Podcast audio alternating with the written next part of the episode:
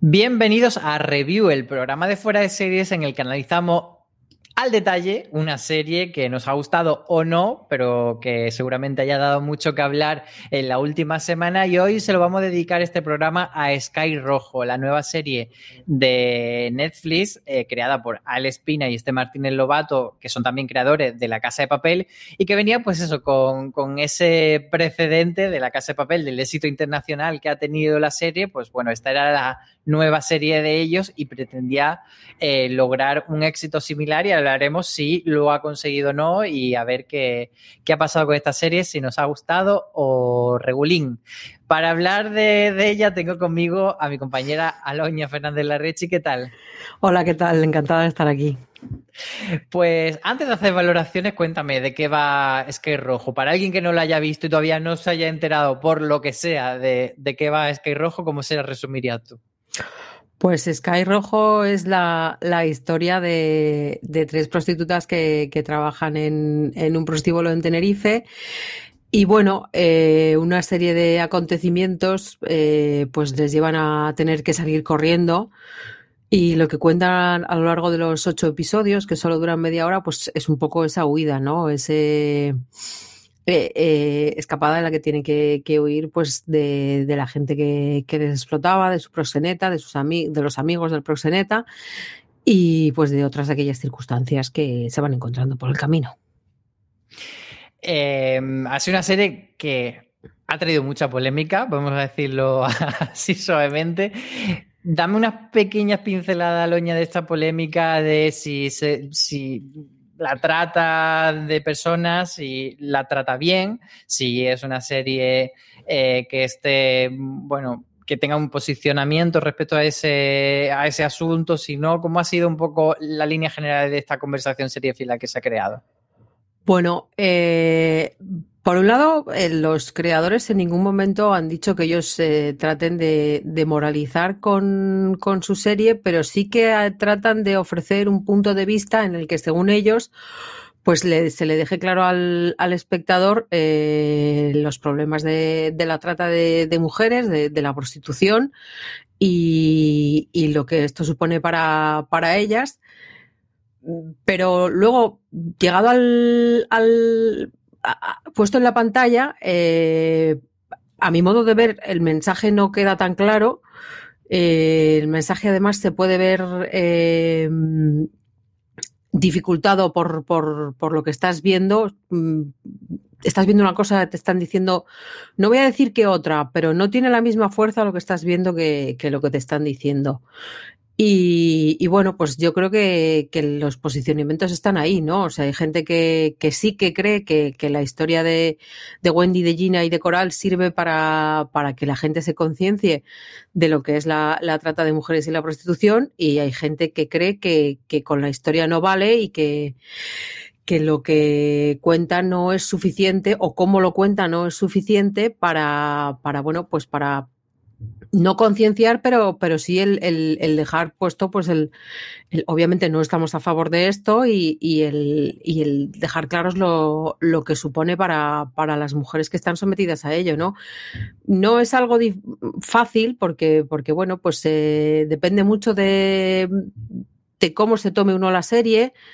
Y, y bueno, eh, yo creo que es una polémica que no, que a, en la que no vamos, como muchas otras polémicas, en las que no vamos a llegar a una conclusión, porque cada uno pues tiene sus posiciones y, y las defiende y cree que está en lo correcto. Pues hablaremos más a fondo de esta polémica luego en la parte con spoilers del review de Sky Rojo.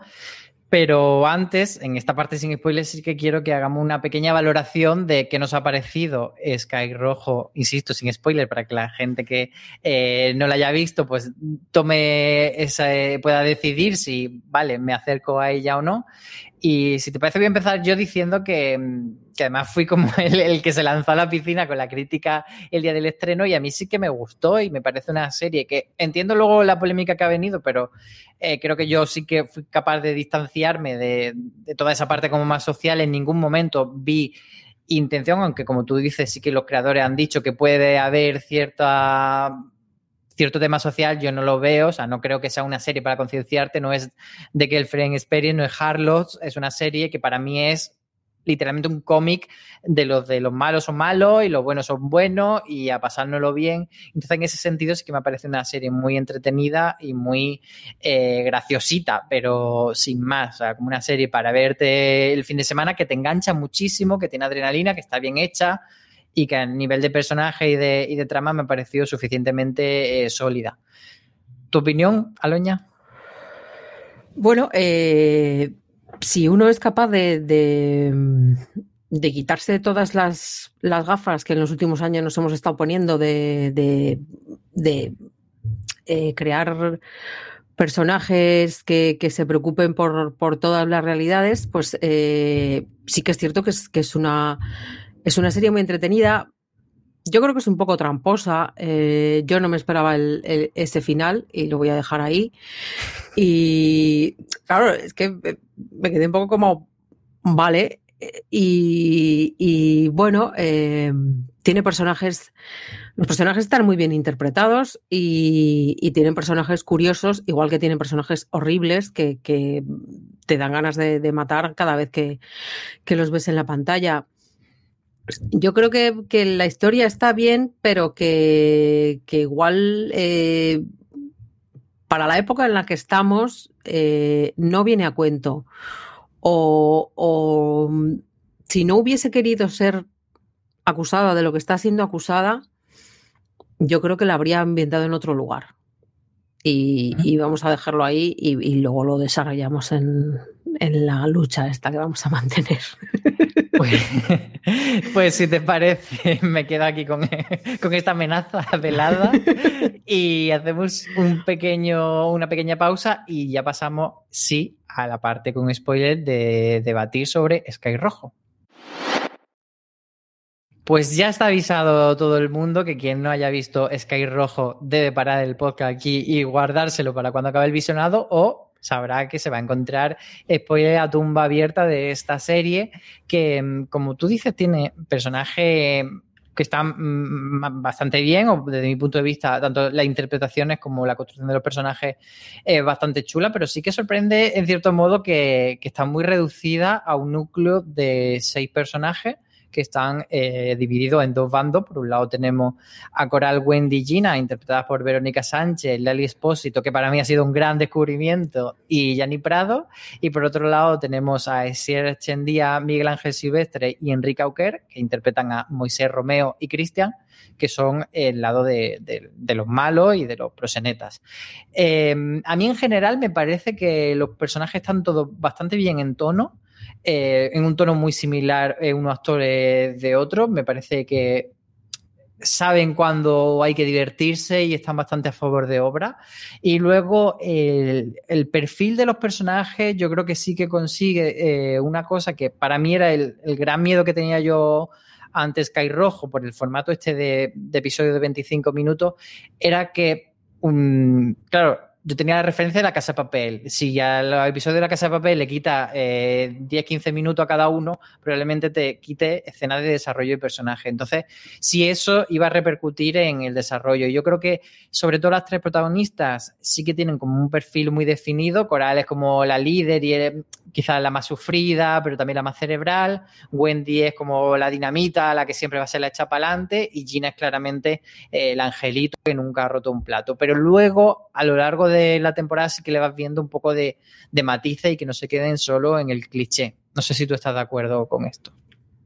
Eh, sí, estoy de acuerdo con Wendy y con Gina, no tanto con Coral. Em, me llega a parecer un punto pasado de rosca. Creo que, esa adicción loquísima que tiene a todo lo que se le pone por delante, porque le vale todo, em, igual está un poco no te voy a decir sobreactuada, pero, pero no tengo muy claro para qué sirve, porque ya me ha quedado claro que, además con, con, el primer capítulo, que, que, que, bueno, que es adicta y, y que lo es, y, es muy adicta. Y no, no sé, esa, que en cada capítulo esté metiéndose algo hasta, hasta perder la conciencia y hasta no hasta ella ser me parece un poco loco que te estén persiguiendo y tú lo que estés es en meterte una y otra vez y en tratar de, pues eso, de evadirte porque necesitas calmarte y porque tal.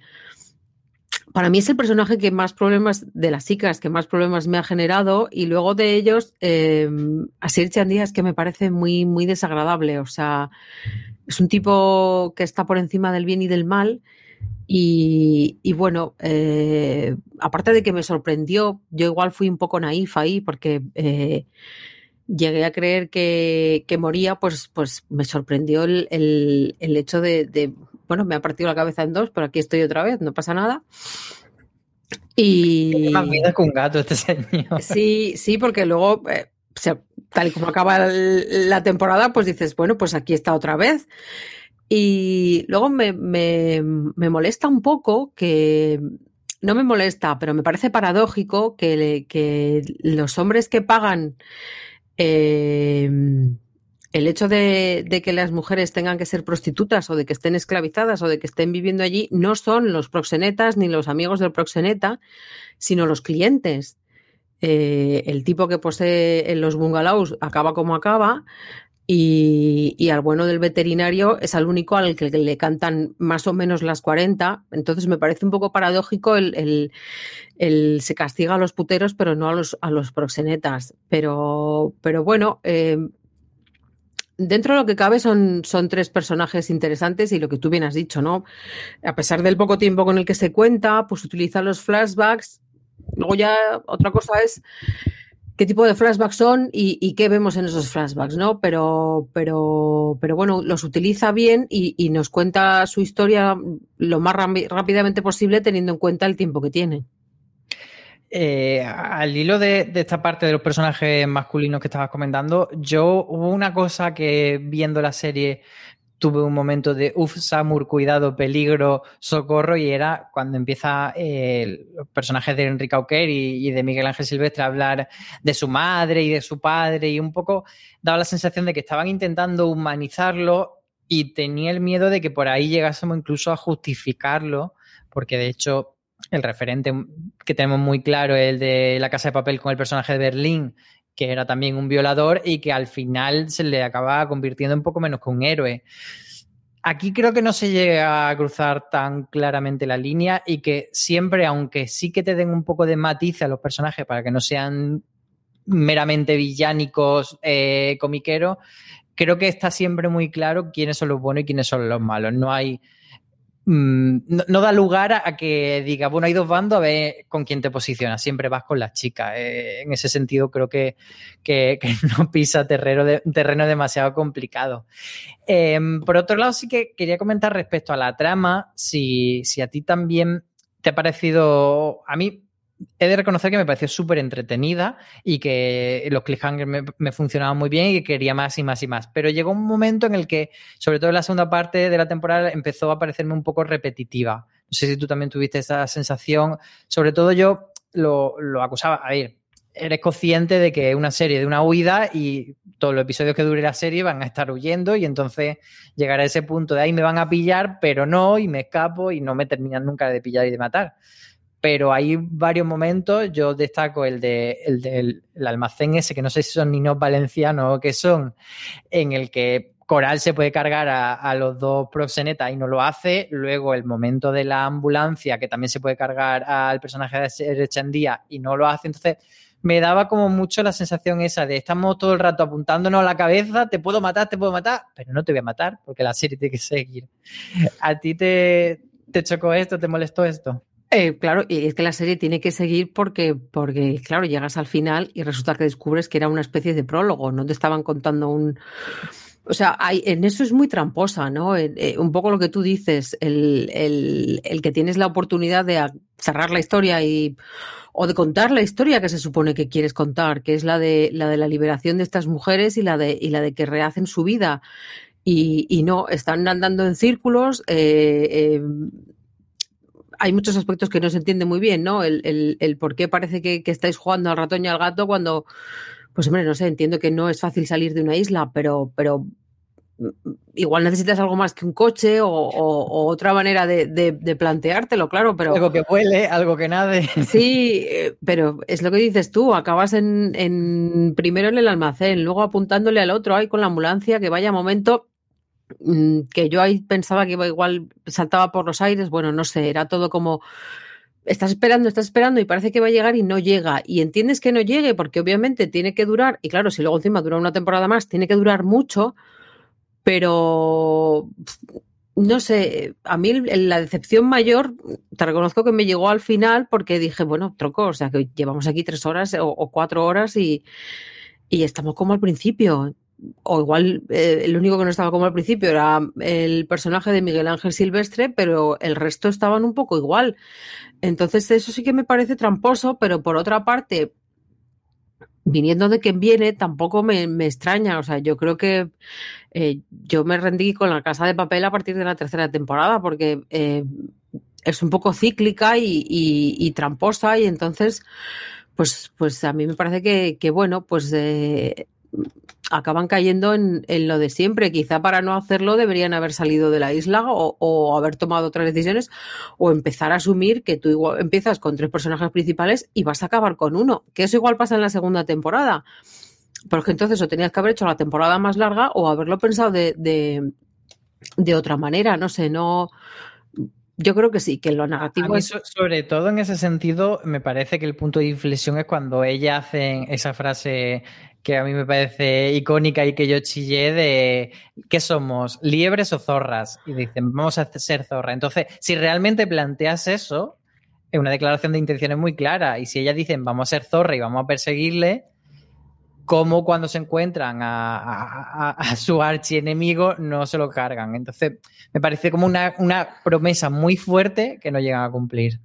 Pero yo creo que una de las trampas de, la serie o una de las eh, utilizaciones que, hace, eh, la serie es muy sexual y es muy sexual por, porque quiere eh, atraer al público con ello. Y es muy sexual verbalmente y es muy sexual visualmente y, bueno, pues, pues aparte de lo más o menos gracioso que pueda parecer ver a unas prostitutas diciendo vamos a hacer zorras o vamos a hacer liebres, quiere que, yo creo que, quiere eso, el, jugar con, lo que ellas son y el y, tratar de, engañar al, espectador o de jugar con el espectador prometiéndole algo que finalmente no le da, ¿no? Eh, a mí me parece paradójico el, el, que tenga tantas frases que, que pueden ser mínimamente concienciadoras y sin embargo, pues eh, les dedique momentos muy breves, muy cortos y, como, bueno,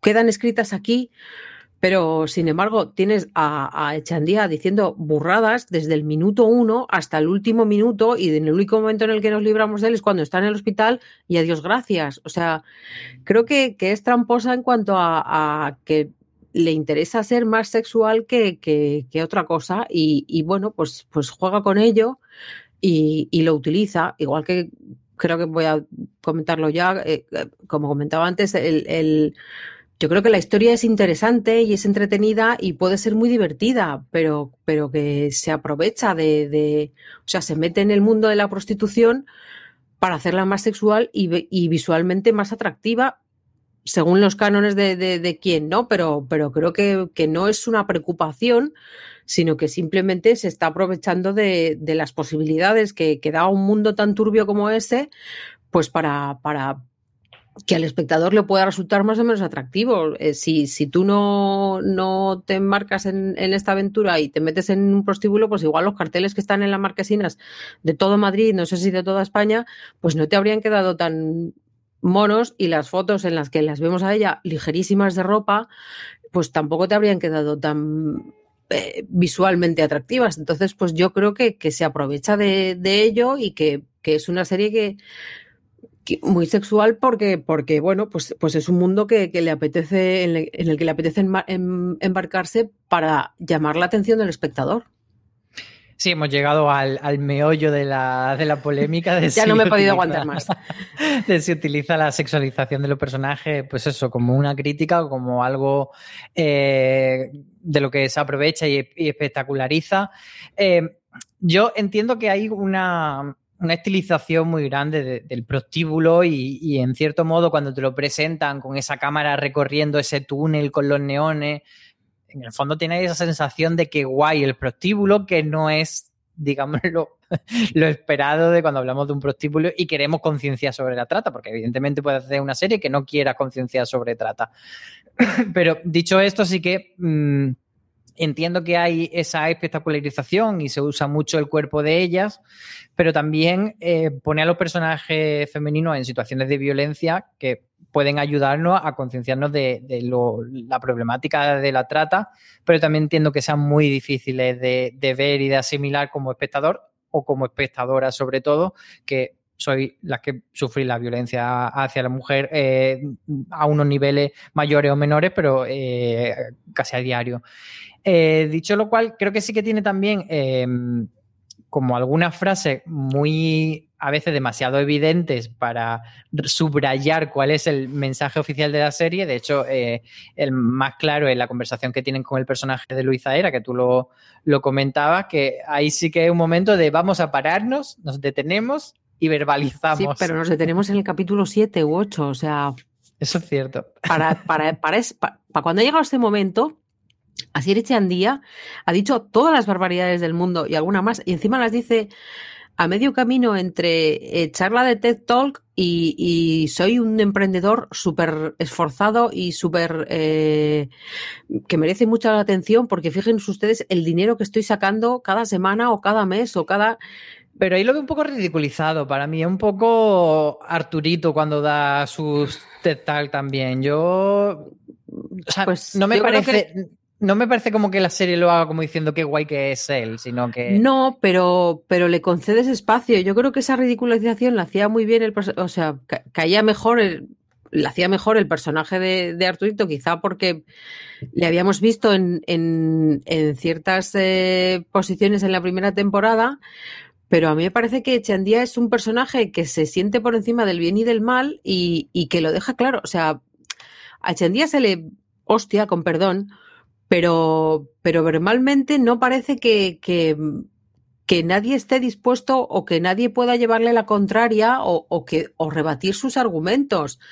Eh, a mí me da miedo el, eso, el, que pues se, le oiga el si trabajas mucho ganarás mucho, el, el, que trate de eh, animarlas a su manera, que tampoco las anima, porque lo que hace en realidad es, coaccionarlas porque sabe dónde viven sus, sus familias, porque por ahí los manipula, las tiene totalmente atimorizadas, pero no me parece un personaje que más allá de las cuestiones físicas que sufre, eh, se, le, se le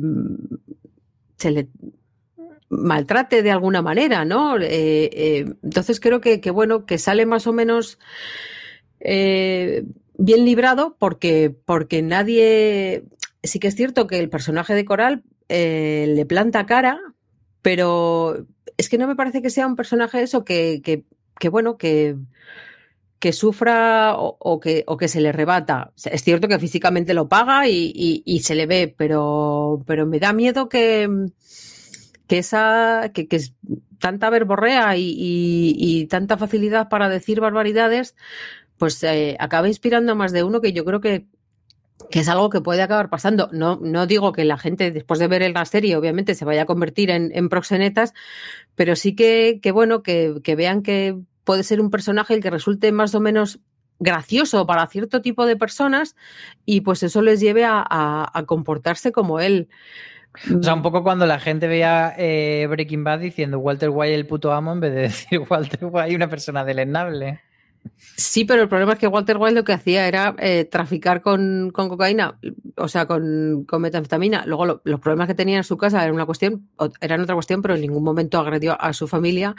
Y está lo que se dedica es a, maltratar a mujeres y aprovecharse de ellas. Pero que como que ves que puede ser un personaje aspiracional en cierto eh, modo. Sí, sí, el, el, el hecho de que, bueno, pues, pues sí, vale, acaba como acaba físicamente, insisto, pero no me parece que, su discurso, me parece que se escucha demasiado su discurso para el momento, eh, eso, si no existiesen clientes no habría prostitutas y el momento de dos capítulos anteriores del, de Wendy, de cuando el, el sexo eh, sin amor no es sexo, es violación, era algo así o algo parecido me parece que los mensajes hay otro momento también del no es no y el, el, no lo sé también es no. Como los mensajes de ellas son como eso, muy marcados pero muy pasajeros, o sea, es un lo suelto y ya está, no tiene ninguna profundización, no sé, no, no van más allá, o sea, parecen un eslogan en, en la carretera más que, más que algo que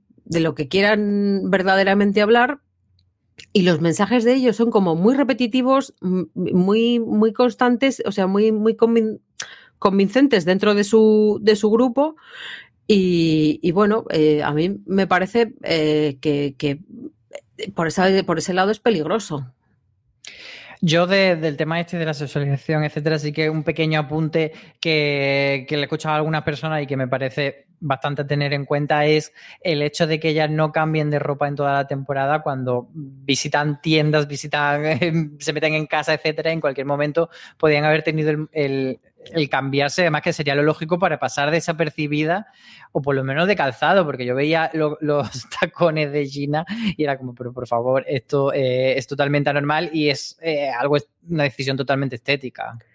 Eh, como, lo, como lo es la secuencia de la gasolinera, que ahí ya llegó el culmen de la vergüenza. O sea, te estás fugando, te están siguiendo, te estás jugando la vida y se te ocurre pararte en una gasolinera, no a lavar tu coche, sino a darte una ducha tú con tus amigas. Pero porque estaban llenas de sangre y de tierra y de todo. Yo eso lo vi ciertamente pues, comprensible. Pues te metes en el baño, pero eh, ¿cómo va a ser comprensible? O sea, eh, de ninguna manera. A mí además es que me parece. O sea, yo, sí, yo sí que pensaba como espectador, en plan, se tienen que limpiar la sangre para no dar tanto el cantazo. pero, pero es verdad que la forma en la que se hace, pues bueno, es elecciones que, cada uno toma. Claro, pues a partir de esas elecciones yo creo que queda claro cuál es la intención. O sea, lo que no puede ser es que tú trates de, hablar de, de, la opresión de la mujer y, de, y de lo que supone para las mujeres la trata y, tres capítulos después o, o, 20 minutos después o cinco minutos después saques a tres mujeres ligeras de ropa. Eh, eh, o sea, no, no, a mí no me parece compatible el hecho de eh, estamos con vosotras y que alguna haya dicho, no, es que esta es una serie Girl Power con, con eh, me voy a dar una ducha en medio de una gasolinera. Es que no.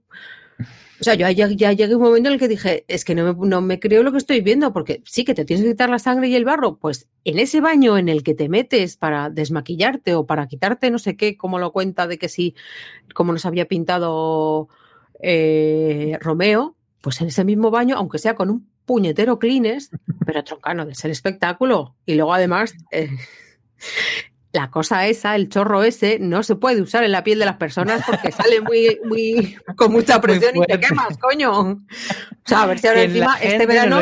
No lo, intente la gente en casa. No lo intenten en su casa, no vayan a la gasolinera de abajo a decir, uy, pues mira, esto me va a quedar muy divertido en el Instagram. No lo hagan. No sé, no. Bueno, pues eh, ya hemos, tocado la, gran polémica de Sky Rojo, vamos a seguir con otra parte de la serie. Eh, me gustaría mm, comentar también el hecho del rodaje en Tenerife, que supone para la serie, eh, si nos parece que, aporta o no. Yo creo que, que sí que da escenarios muy bonitos. De hecho, uno de los primeros planos es esa carretera con el TID de fondo debajo, pero luego también tiene otras cosillas que, se han comentado mucho, sobre todo esa cafetería en la que ellas se reúnen, que parece un dinero americano y que mucha gente decía, bueno, es que esto tinerfeño, tinerfeño, no parece. Para ti explotan bien el, la parte, la parte, digamos, más visual de la isla, etcétera. Bueno, eh, teniendo en cuenta que se dedican a, perseguirse y que para eso es necesaria la carretera, sí, yo habría echado de menos más, igual más playa, más, eh, pues yo sabía que era Tenerife porque dicen Tenerife y porque eso, puedes eh, reconocer el Teide y hay un momento en el que se montan en un autobús y van en la guagua y, como la guagua va a la laguna, pues nosotros vamos a la laguna. Pero pero no sé, no, a mí no me pareció, o sea, puedes decir Tenerife, vale, pero, pero igual es que también puede ser Almería. O sea, no, no me pareció que eh, fuese realmente distintivo, que no lo veo como un problema, sino que eh, si quieres sacar partido de, esto, ¿no? Si pues hay gente que que va, que viaja y, que le, apetece visitar sitios eh, a partir de las series que ve, eh, yo creo que lo habría dejado más claro o que habría tenido más paciencia, más presencia de, de, no te voy a decir lugares emblemáticos, pero es eso, o sea, es una serie que, que está rodada en Tenerife y la que no se ve una puñetera playa. Por no hablar de que tampoco hay un acento canario, o sea, quitando el, de la guagua y, el señor que les pilla, y, bueno, el señor que les pilla en el almacén, ahora mismo no tengo, no recuerdo bien si, si, se, si lo tenía o no, pero claro, es que además yo luego cuando acabé Sky Rojo me puse el final de hierro y entonces era como, esto sí es una isla, coño. Esto sí son la canela. La verdad que son dos series totalmente eh, antagónicas porque Mayer eh, tiene una ambición muy naturalista y muy realista y esta es todo mm. lo contrario. Em, siguiendo un poco con el, tema de que nos apareció la trama, etcétera, y ya aproximándonos a, comentar el final de la temporada, eh, bueno, yo, eso sí que destaco que, que me lo pasé muy bien con, con la trama. Como decía, vi ciertos vicios de repetitividad a lo largo de la temporada. Quizá una de las cosas que más me chocó también fue eh, la, la, mágica recuperación de, Romeo, porque al final el lapso de tiempo en el que, en el que pasa la temporada son quizá un par de días o tres, creo, y ese hombre pasa de estar totalmente impedido y solo poder mover la cara, ahora de repente puedo firmar, ahora puedo coger una pistola, ahora puedo conducir, conducir una ambulancia. Entonces a mí eso sí que me pareció un poco, un poco locker, eh, pero bueno, también lo veo un poco licencia de, la serie, porque ya te digo, yo la vi totalmente separado de, la realidad y expectativas de, de realismo. Luego también me llamó mucho la atención Em, que tiene homenaje cinematográfico muy, muy, muy, muy evidente. Ah, vamos, hasta los em, cogí yo, no te digo más, que son evidentes. Empezando, pues yo creo que el coche de el coche amarillo es muy la coñoneta de Kill Bill, el momento de las manitas así de, de Telma y Luis o, los tres anuncios a la afuera. No sé si tú también pillaste alguno más, pero seguro que hay eh, muchísimo y, muy evidente. Cuando se sirve el kilo de cocaína ahí en la mesa es muy Scarface. y, y, sí que había un par más de ellos que o sea, además yo que no me suelo, no, que no suelo coger estas cosas, dije, coño, si es que los estoy entendiendo hasta yo. O sea, que sí que tiene... Como que han hecho muy para eh, que, el, que se pillen y que un espectador bastante eh, medio los pille. Para tontas. Estoy mirando los apuntes. Creo que tenía alguno más apuntado. El de, el de, sí, el de, el de los cuatro, el de los tres anuncios en las afueras, además me pareció como muy coño, que, referencia más cercana, más... Sí. Pero no, ahora mismo no me sale ninguno. Pero sí que es, es, muy, es muy evidente que por otra parte, bueno, pues es, es, eh, es simpático, ¿no? El, el hecho de que, de que le rinde. Ah, la piscina y Verónica Sánchez arrastrándose como si fuese el lobo de Wall Street. Mm, sí, fue un, no, no es igual, pero, pero sí que fue un poco coño. O sea, es que además cuando la ves que va reptando, que parece una, una serpiente, yo dije, pues, pues mira, ahí tenemos pues otro. Ahí está. Pues vamos ya entonces con el final de la temporada. Mm, ya centrándonos más allá de la polémica que hemos comentado, de si nos ha gustado como, como cierre temporal, yo ahí sí que de reconocer que me que esperaba que ya que no habían matado 70 veces a Romeo y a los otros, que hubiese un muerto de final de temporada, que podemos entender que el personaje de Miguel Ángel Silvestre, que yo creo que no muere, o sea, conociendo eh, cosas que han pasado en la casa de papel de gente que se muere al final de temporada y luego no, yo creo que, el personaje este que queda enterrado ahí con el coche, que el plan sí que me parece como muy guay, muy divertido como, como lo elaboran y cómo van saliendo ciertas cosas mal respecto a lo que han elaborado y cómo se salen tal, me parece que, ese personaje no muere, por supuesto, porque lo dejarán para la siguiente temporada. Entonces yo creía que lo que debía pasar era que muriese Romeo y me pareció un poco cogido con pinza ese, ese momento de se va a morir, pero decide salvarle la persona que quería matarle hace tres segundos porque decimos en voz en off que es una persona que hace cosas muy previstas. Claro, no, nos había quedado claro hasta ese momento en el que le habíamos visto ponerse como, como En fin, eh, cuando suelta esto de el juego no había hecho nada más que empezar, fue como, eh, ¿perdona? O sea, llevas cuatro putas horas dando vueltas a una isla, eh, mm, temiendo por tu vida, subida a esas plataformas y ahora me cuentas, el juego no ha hecho más que empezar. Yo me sentí muy, muy, muy engañada porque, o sea, no sé, no, es que no, no, no lo entendía, porque es eso, eh, estás curiosamente en el mismo punto de partida, casi tal cual había salido, o sea, con, con Romeo más o menos ido, aunque bueno, al final le vemos que, se recupera y, y, cada uno pues tratando de ir por su lado y, o sea, estás prácticamente igual, has invertido ocho horas, has hecho muchas cosas y vuelves al punto de partida. ¿Por qué? ¿Para qué? O sea, sí, entiendo que para qué. Has firmado dos temporadas de ocho capítulos y, tienes que seguir adelante, pero haberte buscado otro enemigo, haber mm, hecho algo chusco, no sé, tiene que haber gente muy turbia, seguro que hay alguien que trafique con algo, yo qué sé, pero, pero, o sea, yo me sentí muy estafada. Yo ahora mismo me dices, ¿te apetece ver la segunda temporada? No. Por muchas razones que ya hemos puesto a. no, coño, es que de verdad me, me, me o sea, tienes que aguantar el, esta cosa que me parece a mí tan, tan machirula y, encima te dicen, no, es que no hemos llegado al final y no hemos llegado a ninguna conclusión y estas tres criaturas van a seguir corriendo y van a seguir sufriendo y probablemente sigan sin cambiarse de ropa. Y entonces es como, mm, bueno, que tengo cosas mejores que ver, hombre, no me tome usted el pelo. A mí, a ver, yo sí que tengo ganas de ver la segunda temporada, no, no, acabé tan enfadado.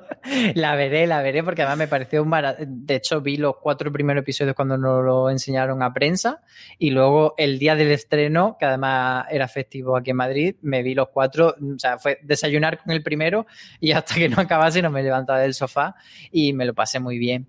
Em, sí que es verdad que yo esperaba eso, una muerte, porque entiendo que teniendo solo seis personajes protagonistas, al final es complicado deshacerte de uno, pero yo creo que una season finales lo merecía. Y es cierto que tenemos ahí a Miguel Ángel enterrado, que a ver cómo sale, está su, hermano ahí corriendo hacia allá, no sabemos cómo lo va a encontrar, pero tampoco es que tenga GPS, un chip puesto en el, aquí detrás como los perretes. Y luego tenemos también el, disparo a Wendy, que bueno, esperemos que, no sea Wendy la, la, que muera, porque la Espósito la verdad es que me ha conquistado en esta serie, me parece todo un descubrimiento. No sé, yo creo que el final entiendo que, no es la mejor baza de la serie, pero bueno, yo me mantengo todavía fiel a, ese visionado entretenido que, he defendido. Yo, yo a ver, a ver si cuando, cuánto tarda en pasárseme esto, y si se me pasa, y, y ya, ya veremos. Pero bueno. Ya veremos que, puede ser entretenida. O sea, que, si la gente. Por cerrar, entonces, tú la vas a recomendar a la gente cuando la gente te diga, oye, Loña, tú que sabes mucho de serie, mm, ¿es que rojo la veo o no la veo? ¿Cuál va a ser tu respuesta oficial? Pues eh, depende de para quién. Eh, Sí, o sea, yo creo que, hay gente ahora que, que, la puede disfrutar mucho porque mm, disfruta las cosas mucho más que los que nos dedicamos a esto y, no le damos y no le dan vueltas a se ponen a ver una serie y es una serie, no, no es nada más. Entonces yo creo que, que depende de para quién. O sea, razones para no recomendarla mm, como producto audiovisual no hay. Pero, pero creo que no son solo series lo que, lo que vemos ahora o, no debería serlo, no deberíamos tomárnoslo así. Eh, a mí no me parece que esté hecha con, con el ánimo únicamente de, entretener, porque si solo quiere entretener, insisto, yo creo que se, no se debería haber metido en el jardín que se ha metido. Entonces, eh, ¿la recomiendas? Sí, mm, pero igual es que de la que te digo que sí, o te digo también, pero me ha gustado más lo que sea. Entonces. Muy bien. Pues yo, bueno, yo sí que la recomendaré, pero también un poco con, esa coletilla de, oye, ¿te gustó la casa de papel? Pues entonces esto te va a gustar. Yo creo que esa es como la, conexión definitiva eh, para encontrar al espectador posible de que es rojo. Y con eso es con lo que juega Netflix. O sea, yo creo que, se han animado a dar el paso y, le han permitido a, a Espina y, a Esther Martínez Lobato hacer esto, porque en cada póster y en cada lo que fuese debajo iban a poner de los creadores de la casa de papel y entonces dices, pues ya tengo la mitad del trabajo hecho. Sí, pero que una serie mucho más hermana de la Casa de Papel que, por ejemplo, El Embarcadero o White Line, que son las otras dos series de ellos. Sí, pero es que se le ha dado mucha más bola que a White Lines. White Lines, por ejemplo, no estaba en. en, es, que, es que mi barrio está en todas las puñeteras marquesinas. Además, son diferentes, ¿eh? No te pasa como aquellas veces que, que te ponen el mismo póster. No, no, no. Eh, aquí, pues igual han sacado cuatro o cinco pósters diferentes y están en todas las marquesinas. Y yo creo que. Eh, bueno, yo no he visto White Lines, tampoco he oído hablar bien de ella, entonces eh, yo creo que han jugado muy bien y, que esta vez sí que querían explotar eh, de los creadores de la casa de papel y lo han, vamos, explotado, no, sobreexplotado. Pues eso, eh, yo creo que es una serie para, para verla como en, espera de esa temporada final, por cierto, de La Casa de Papel, que, que no se sabe cuándo llegará, pero bueno, que parece que para finales de año. Así que mientras tanto, esta puede ser o no la serie de esos espectadores. Eh, lo dejamos aquí con la duda de si a Aloña se le pasará el mosqueo y le dará una oportunidad a la segunda temporada. Así que muchas gracias, Aloña, por acompañarme hoy. A ti por invitarme. Y muchas gracias a todos los que nos escucháis, nos veis también, que estamos en YouTube y a veces en Twitch. Y nada, como decimos siempre, tened muchísimo cuidado ahí fuera.